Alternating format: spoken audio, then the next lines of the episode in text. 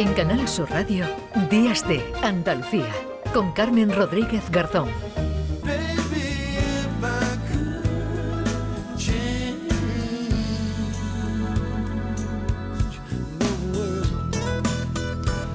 Hemos llegado a las nueve y media de la mañana, seguimos en Días de Andalucía y tenemos una invitada muy especial que nos acompaña hoy en el estudio, en el estudio de Málaga. Está sentada contigo, Primi Sanz. ¿Qué tal? Muy buenos días. Hola, muy buenos días. Sí, tenemos el honor de recibir aquí en Canal Sur Radio a una persona muy destacada del mundo de la cultura andaluza que ha tenido un reconocimiento Mm, fuera de nuestras fronteras, nada más y nada menos como tú comentabas en el inicio del programa, en el Royal Historic Society, que es una institución muy prestigiosa en Gran Bretaña, que tiene 6.000 miembros y muy poquitos españoles, solo 5. Y fíjate, una andaluza, la primera que es María José de la Torre. Bienvenida, María José. Buenos días, el honor es mío de que me acojáis aquí. Hola, María José. Bueno, enhorabuena.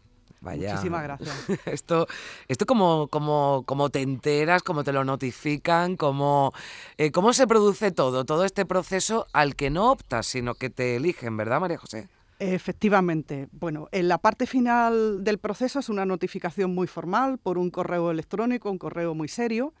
Y el inicio del proceso lo tengo menos claro. No sabría realmente precisar eh, cómo se produjo, lo sospecho, así que comparto con vosotros las sospechas.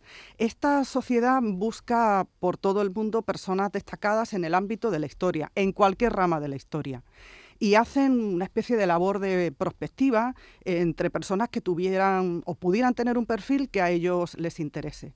Eh, recientemente he empezado a trabajar con colegas del Reino Unido con la idea de internacionalizar las investigaciones que estamos llevando a cabo en los proyectos de investigación que dirijo y creo que ha sido a partir de ahí. Creo que hay algún mm. colega mío que, le ha gustado. ha gustado Pero tú hablas inglés, ¿no? Yo hablo inglés, sí, hablo inglés.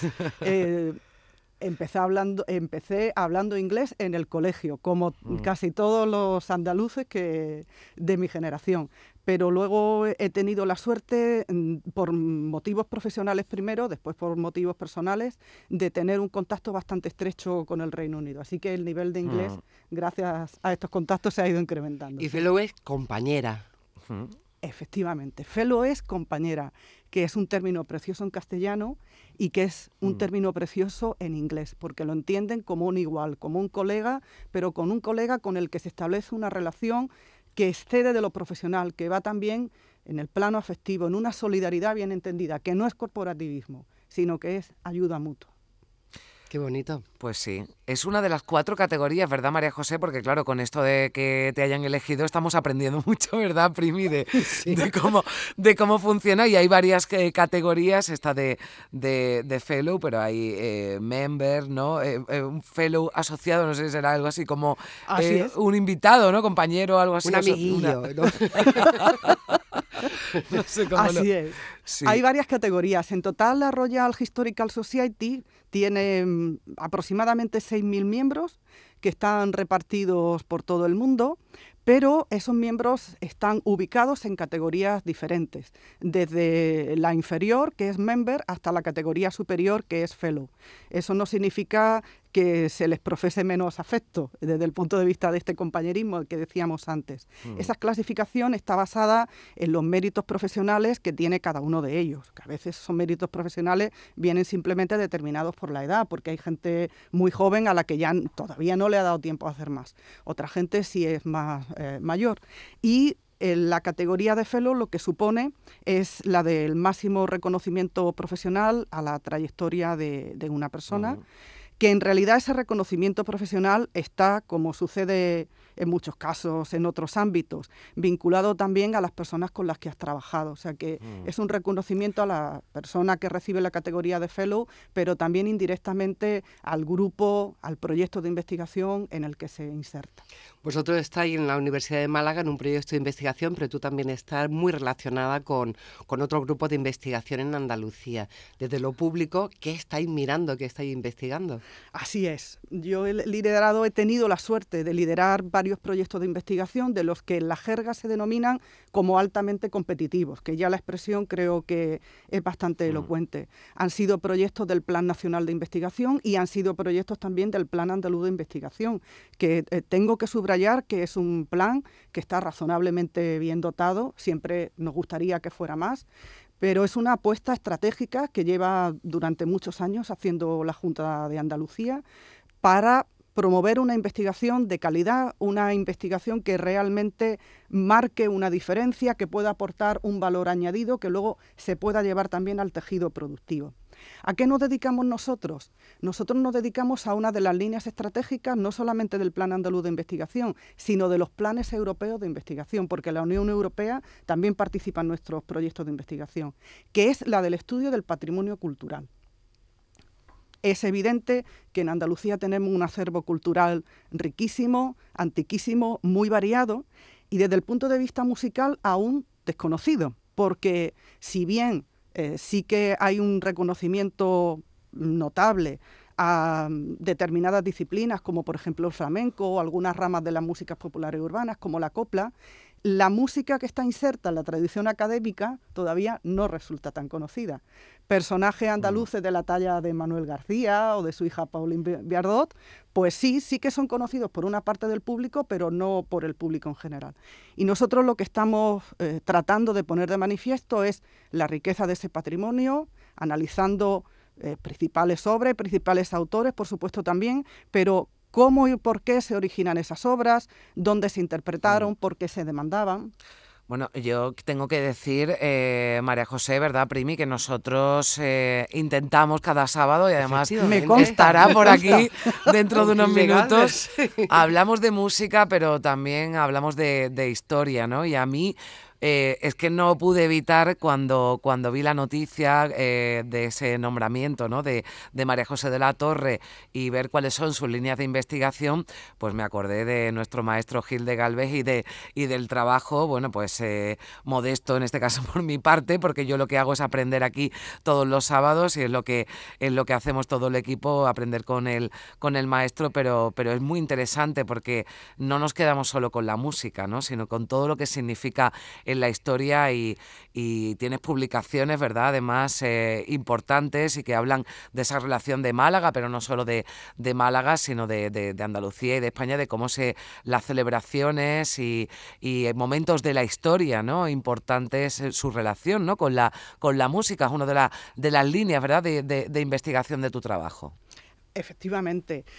¿Por qué música y ceremonial concretamente? Bueno, a menudo eh, parece que la música tiene sobre todo una dimensión estética.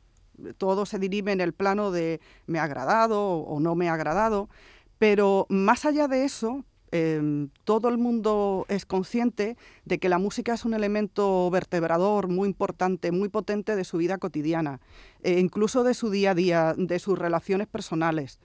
Y eso es lo que tratamos de analizar también, pero en otros momentos de la mm. historia. Y los escenarios ceremoniales son escenarios muy fértiles para el análisis de este tipo de cuestiones.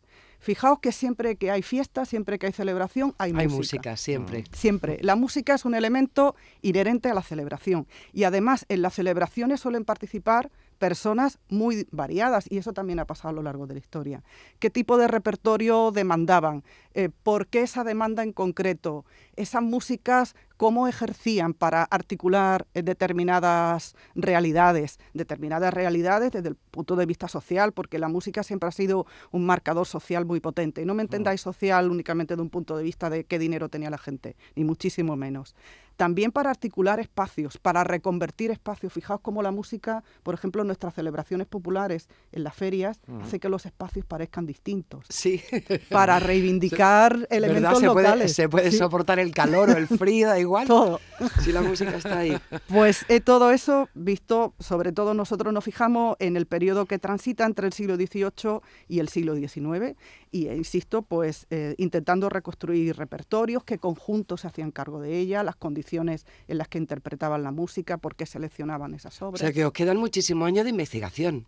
yo espero que sea una labor de generaciones, porque la riqueza del repertorio, como vosotros habéis dicho muy bien antes y, también lo estáis poniendo de manifiesto en cada uno de, de vuestros programas, es enorme. Así que yo espero que esto dure mucho, mucho, tiempo. Bueno, miedo me da, María José, cuando cojan el relevo algunos otros investigadores y analicen eh, algún tipo de música ¿eh? actualmente. miedo me da, miedo me da como analicen sobre todo algunas, eh, algunas letras. Bueno, y todo esto, María José, eh, todo esto que nos estás contando, todo este trabajo, ¿esto cómo se plasma? O sea, ¿qué es lo que vas a hacer exactamente una vez que formas parte de la eh, Royal Historical Society. O sea, ¿esto qué significa? ¿Cuál, ¿Cuál va a ser, bueno, no tu día a día, porque entiendo que esto no será un diario, pero ¿cuál va a ser tu labor a partir de ahora, como fellow, como compañera de, esta Royal Society? Pues no me lo han contado todavía, pero creo que para no, para no asustarme mucho. Pero fundamentalmente yo estoy a disposición de la sociedad.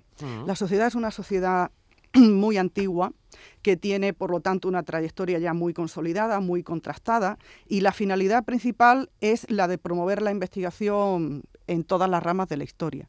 En consecuencia, ellos organizan congresos, organizan ciclos de conferencias, dan becas a jóvenes investigadores, estimulan publicaciones científicas y para que todo eso se lleve a cabo con calidad, necesitan personas que evalúen, que lo hagan desde un punto de vista objetivo, bien fundamentado.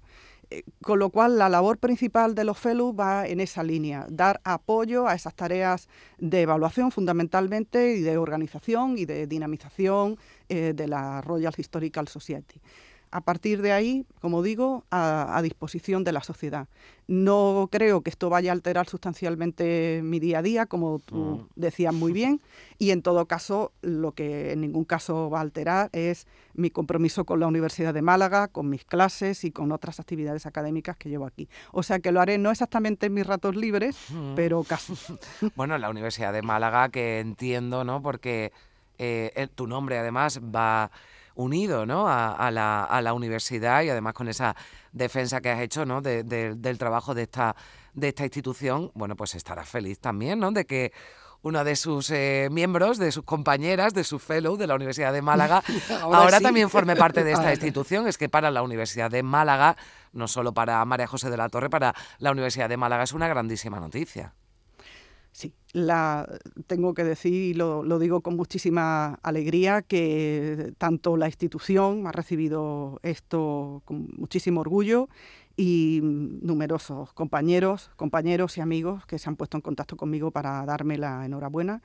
Y uno de los principales motivos de alegría y orgullo para mí de este nombramiento es que el nombre de la Universidad de Málaga en el listado de Fellow va al lado del mío.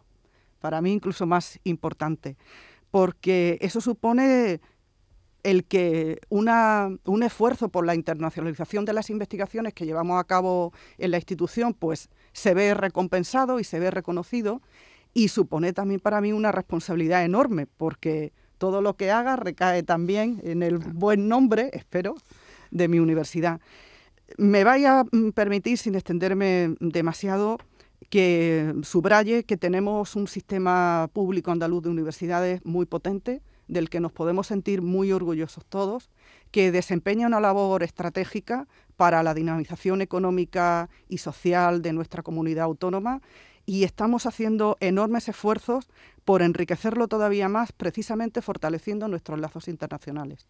Por eso este reconocimiento es importante y no lo es Mm, únicamente en el plano personal, de hecho eso es lo de menos, sino que lo es, también, eh, sino que lo es fundamentalmente eh, para el sistema público andaluz de universidades y por lo tanto para Andalucía en su conjunto. Y yo estoy por lo tanto muy, muy contenta de que el nombre de Andalucía vaya por el mundo y tengo la responsabilidad de hacerlo valer. Y encima con música. Y encima con música. y encima con música. Y con un tipo de repertorio, como decíamos antes, que no es el que habitualmente se asocia a lo andaluz, pero que es intrínsecamente andaluz. Bueno, pues eh, yo creo que con lo dicho por María José de la Torre, poco más que añadir, solo agradecerle muchísimo que haya pasado por aquí, de verdad, ha sido un placer eh, escucharle y compartir eh, con, contigo, María José, estos minutitos de radio y ya nos contarás qué es lo que vas a hacer allí. Y bueno, dentro de unos meses, si te parece, volvemos a hablar y, y, no, y nos cuentas cómo está siendo la, la experiencia, ¿de acuerdo? Pues será un placer y de nuevo muchas gracias a vosotros por invitarme y por la excelente labor que está llevando a cabo. Bueno, Primi, que volvemos a hablar en Dentro un de un ratito, de, buena música también, de buena música también. Gracias, María José. Gracias. Gracias. Adiós. Diez menos cuarto.